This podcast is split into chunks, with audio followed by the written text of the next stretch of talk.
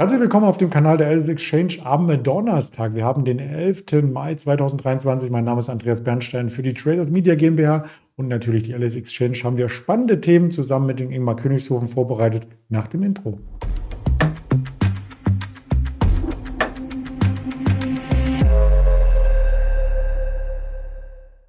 Das Ganze auch mit Präsentationsslides untermauert und natürlich mit dem Hinweis, dass wir keine Handelsempfehlung aussprechen, keine Anlageberatung tätigen, sondern nur objektiv über den Markt sprechen. Und da schalte ich gleich mal den Ingmar dazu. Hallo Ingmar. Hi Andreas, grüß dich. Ja, wir hatten gestern erstmalig mal wieder ein Minus. Die Tage davor, ja, die waren ja plus minus null. Letzte Woche war recht stark äh, aus der Woche gegangen und wir haben extra mit dem Interview heute so lange gewartet, bis der DAX ins Minus läuft.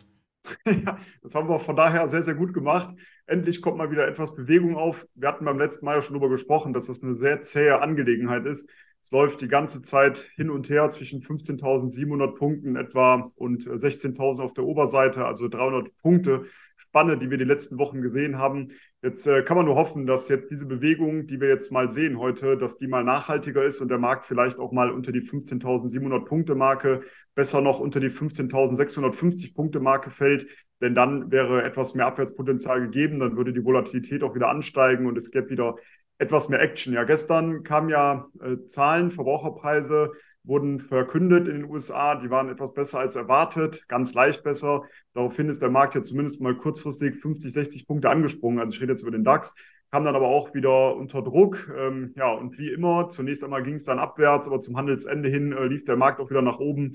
Und wir haben dann wiederum keine große Veränderung gesehen auf Tagesbasis. Jetzt heute kamen die Erstanträge auf Arbeitslosenhilfe, die waren deutlich schlechter, als das erwartet wurde. Dementsprechend zumindest jetzt mal etwas Bewegung. Und wie ich eben schon gesagt habe, wichtig wäre aus charttechnischer Sicht, dass jetzt die 15.650 Punkte Marke mal nach unten durchbrochen wird. Zumindest, wenn man auf der Short-Seite unterwegs ist, so wie ich. Ansonsten äh, müsste man natürlich warten, dass einen Ausbruch über die 16.000 Punkte Marke gibt.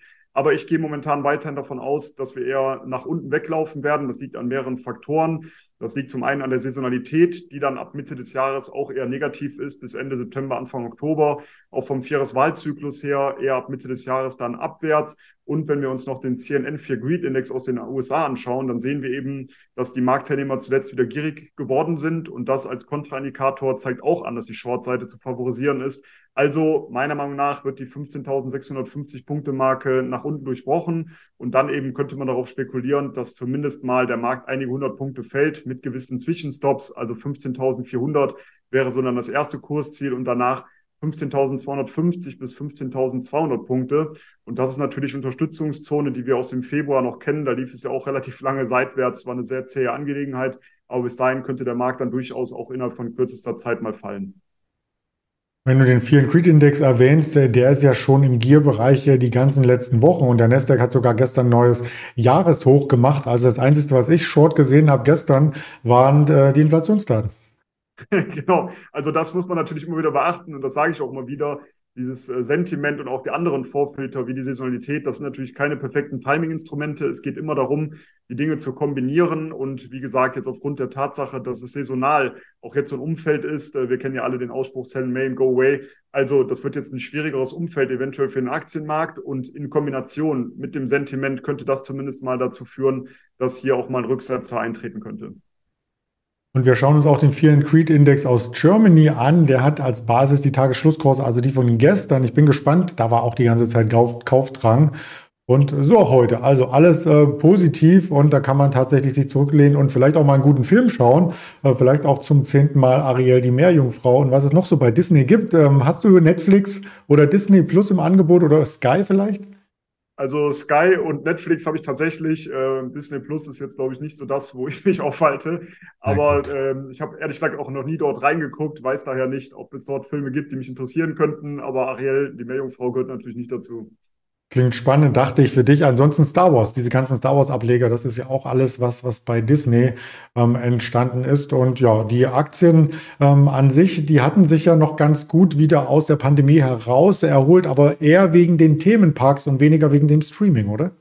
Genau, die Themenparks liefen natürlich äh, nach der Wiedereröffnung sozusagen sehr gut und das war das auch, was im letzten Quartal tendenziell gut lief, weil natürlich viele wieder raus wollen und sich diese Themenparks natürlich auch anschauen möchten und ein Erlebnis haben wollen, wenn sie eben die letzten Jahre dann teilweise auch eher zu Hause verbracht haben und auch gar nicht die Möglichkeit hatten, hier entsprechend dann auch mal tätig zu werden, ähm, ein Erlebnis zu erfahren.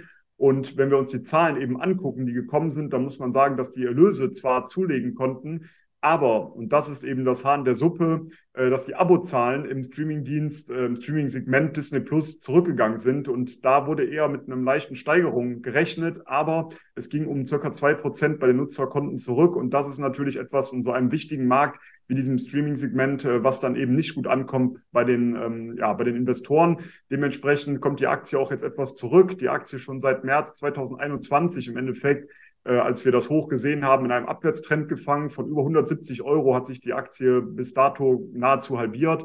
Und ähm, jetzt würde ich tatsächlich eher mal warten, ob vielleicht dieser Support-Bereich rund um 100, äh, rund um 80 Euro, nicht 180 Euro, rund um 80 Euro, ob der hält. Wir notieren aktuell bei circa 87 Euro, also wir hätten schon noch ein bisschen Abwärtspotenzial. Bei 80 Euro haben wir dann aber eben eine starke Unterstützung. Und hier würde ich eben mal warten und schauen, ob die Aktie bis dorthin fällt, ob es Umkehrsignale gibt. Und dann wäre das durchaus wieder ein interessantes Kauflevel. Aber auf dem aktuellen Niveau würde ich jetzt noch nicht einsteigen. Dafür könnte man vielleicht eher warten, ob es nochmal einen Rücksetzer gibt, eben aufgrund der Tatsache auch, dass die Zahlen jetzt nicht so toll ausgefallen sind. Ähm, aufgrund dieser, ja, dieses Rückgangs beim Streamingdienst könnte das eher nochmal für die nächsten Tage auch etwas Schwäche bedeuten. Vor allem auch, ich habe es ja schon gesagt, ich gehe auch vom Gesamtmarkt davon aus, dass wir eine Schwäche sehen könnten. Und das würde natürlich sehr wahrscheinlich auch eine Walt Disney-Aktie betreffen. Ja, die Prognosen für die nächsten Jahre sind dennoch äh, positiv. Man streicht jetzt 7000 Stellen. Das soll bis zum Sommer eingeleitet werden und äh, dann sollen in Euro oder in Dollar ungefähr 5 Milliarden eingespart werden. Das könnte sich in die Bilanz positiv ähm, reinschlagen. Die Gewinne pro Aktie sollen steigen die nächsten Jahre. Also von äh, der Gesamtgeschäftslage kann man Disney noch nicht abschreiben. Nee, das auf keinen Fall. Aber äh, natürlich, wir reden hier jetzt auch über ähm, kurz, kurzfristigere Trades, die vielleicht einige Tage oder einige Wochen interessant sein könnten. Wenn man jetzt natürlich sagt, man möchte mittel- bis langfristig sogar in die Aktie einsteigen, dann ist es ja prinzipiell auch eher unwichtig, ob man jetzt bei 87 reingeht oder bei 85 oder bei 82. Aber gerade wenn man natürlich im aktiveren Trading tätig ist, da zählt ja jeder Prozentpunkt, gerade wenn man vielleicht noch mit Hebelprodukten hier agiert. Von daher könnte es da aus Timing-Gesichtspunkten wichtig sein, nochmal etwas abzuwarten. Aber wie gesagt, wenn man jetzt natürlich sehr langfristig investieren möchte in die Aktie, dann macht das natürlich keinen großen Unterschied. Vor allem, wenn man dann vielleicht auch nochmal in Schwäche nachkauft. Genau. Und da nicht mit zu hohen Hebel unterwegs sein, wenn einmal so eine Aktie ins Rutschen kommt, dann kommt sie ins Rutschen, dann kriegt man vielleicht den Margin Call übers Telefon. Da sind wir schon beim nächsten Thema. Deutsche Telekom, die bauen ein bisschen Schulden ab. Genau, super Überleitung wieder. Andreas, muss ich sagen, dafür bist du ja der Profi hier. Und äh, ja, bei Deutsche Telekom gab es eben auch Zahlen und der Quartalsgewinn, der konnte dabei überraschend vervielfacht werden. Also das hat sehr viele ähm, Analysten überrascht, denn der Konzernüberschuss, der lag bei tatsächlich bei 15,4 Milliarden Euro. Das ist natürlich Wahnsinn, aber man muss dazu sagen, dass es eben hier einen Einmaleffekt äh, gab, denn es wurde der Verkauf der Funktür, äh, des Funkturmgeschäfts hier eingepreist dass man jetzt hier das Geld eingenommen hatte und dementsprechend kam es eben zu diesem deutlichen Konzernüberschuss. Ähm, aber ich sage es nochmal, das ist natürlich ein ganz klarer Einmaleffekt. Das muss man dabei immer wieder beachten. Das Geld soll dafür genutzt werden, in den USA weiter das Geschäft auszubauen und natürlich auch Schulden abzubauen. Und das kommt bei den ja, Investoren tendenziell gut an. Die Aktie insgesamt ja schon seit einiger Zeit sehr gut gelaufen. Heute auch in einem tendenziell schwachen Gesamtmarkt hält sich die Aktie ganz gut. Bei ungefähr 20 Euro und darunter noch bei 18 Euro ist die Aktie meiner Meinung nach ganz gut abgesichert. Momentan notieren wir so im Bereich um 21,40 Euro. Auch hier könnte man vielleicht nochmal auf einen kleinen Rücksetzer warten, ob wir Richtung 20 oder vielleicht 18 nochmal zurückfallen, um dann entsprechend eine Long-Position aufzubauen. Die Zahlen würden es auf jeden Fall hergeben. Und äh, ja, da muss man einfach auch hier mal warten, natürlich, wie sich die Aktie in den nächsten Wochen und Monaten bewegt. Aber, und das vielleicht noch als Zusatz, der Konzernumsatz äh, der Monate Januar bis März, der stagnierte im Endeffekt bei 27,8 Milliarden in etwa. Da sieht man schon, also hier dieser Einmaleffekt des Verkaufs der Funktürme hat natürlich hier enorm reingehauen, reingeschlagen. Und das hat aber auf der anderen Seite viele sehr positiv überrascht. Wir hatten neulich über die niederländische Post gesprochen, die tatsächlich nur in der Niederlande, in den Niederlanden aktiv ist. Die Deutsche Telekom heißt zwar Deutsche Telekom, die ist aber international äh, tätig und hat ja mit T-Mobile US auch noch so ein Schätzchen im Keller.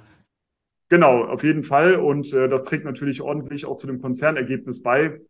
Vor allem ist man hier aber im Mobilfunkbereich tätig, äh, noch nicht so im, äh, ich sage jetzt mal, Internetbereich für, für zu Hause. Und dafür könnte natürlich das Geld dann auch genutzt werden, um hier im Endeffekt ein, ja, das Ganze auszubauen und dann noch Marktanteile zu gewinnen. Und gerade bei diesem sehr, sehr wichtigen Markt natürlich könnte das dazu führen, dass in Zukunft auch die Gewinne beziehungsweise die Umsätze deutlich anziehen könnten. Also langfristig auf jeden Fall interessant. Ich glaube, der ein oder andere ist wahrscheinlich, wie wir auch, äh, noch geschädigt aus der neuen, neuen Marktzeit, wo man die Aktie gekauft hat und dann lief es jetzt jahrelang seitwärts. Aber man sieht schon, die Aktie bewegt sich jetzt schon seit einiger Zeit leicht aufwärts und das äh, könnte natürlich dazu führen, dass wir hier mal einen langer, längerfristigen Trend auch mal sehen könnten. Und dementsprechend könnte das durchaus interessant sein für die Long-Seite. Ach, bei 107 Short, bei 8 Euro eingedeckt und gedreht. Noch Fragen? Ja, herzlichen Glückwunsch. Dann ähm, kannst du mich ja nachher auf die Bahamas einladen.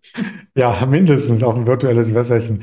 Aber äh, Spaß beiseite. Natürlich ähm, gab es da äh, starke Kurseinbrüche, die aber durch die Dividende rein rechnerisch schon ausgeglichen ist. Aber lass uns das nicht vertiefen. In diesem Jahr 14 Prozent im Plus und damit im Grunde genommen wie der DAX von der Performance her. Ähm, lassen Sie in die zweite Reihe gerne schauen und da mal hineinstechen bzw. hinfahren zu Sixt.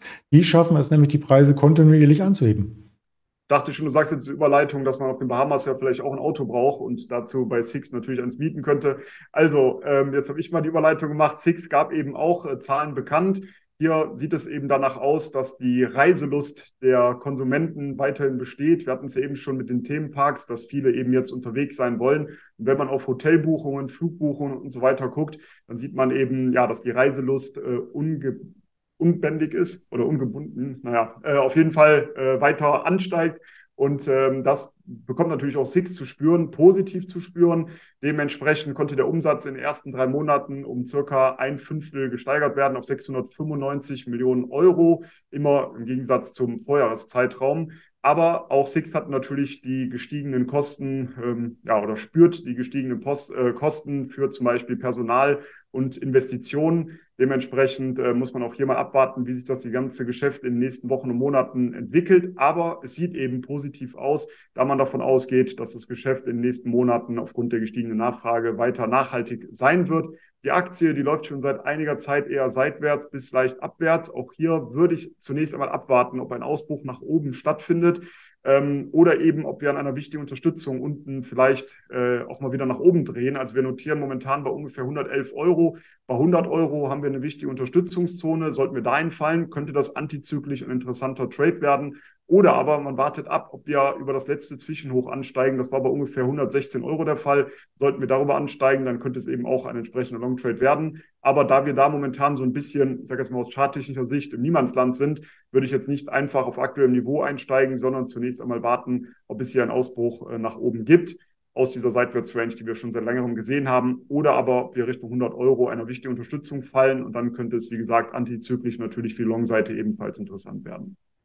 Ja, tatsächlich sind mehrere Analysten nach den Zahlen nochmal mit Kurszielen rausgekommen und hatten die Ziele ähm, angehoben oder zumindest auf einem hohen Niveau gelassen. Also das sieht äh, positiv aus. Was gibt's noch für Quartalszahlen? Wir haben heute natürlich auch noch die JD.com bekommen. Die können wir vielleicht morgen beleuchten und eine Fiverr vorbürstlich und weitere Daten der Woche sind hier auf der Übersicht zu sehen, sowie von den Wirtschaftsdaten her, da kommt gar nichts mehr. Erdgaslagerbericht jetzt parallel zu unserem Interview und dann am Abend noch ein paar Staatsanleihenemissionen, die sind ja auch ein bisschen zurückgekommen, die US-Staatsanleihen nach den Verbraucherpreisdaten. Erzeugerpreise hatten wir heute auch schon auf der Agenda und die weiteren Daten gibt es auf den Social-Media-Kanälen sowie morgen auch wieder ein Interview. Ich freue mich drauf und bedanke mich bei dir, Ingmar Königshofen, und wünsche mal einen schönen Feierabend. Wünsche ich ebenso und ich sehe gerade mit einem Auge, dass der Markt weiter unter Druck kommt. Also darauf achten, die 15,7, 15,650 äh, könnten jetzt in Kürze dann auch erreicht werden. Wir stehen gerade bei 15.760, also es bleibt spannend kann aber schneller gehen, als man manchmal denkt. Und vielleicht noch als kleiner Hinweis, äh, weil natürlich die letzten Wochen auch sehr zäh waren. Das habe ich dann auch mitbekommen von einigen Tradern, dass sie dann denken, sie müssten irgendwas machen. Es gibt diese Marktphasen, manchmal ist es zäh, dann kommt die Wohle aber auch wieder zurück und dann muss man zur Stelle sein. Aber dann wird natürlich auch irgendwann wieder eine zähe Phase darauf folgen. Aber jetzt ist, glaube ich, die Zeit langsam wieder gekommen, wo die Wohle auch wieder ansteigt. Also jetzt aufpassen und äh, ja, viel Erfolg natürlich in den nächsten Tagen und nächsten Wochen beim Trading. Und ich freue mich dann auf nächste Woche Donnerstag zum nächsten Interview und wünsche dir natürlich auch einen schönen, angenehmen Nachmittag noch, Andreas. Haben. Danke. Ciao.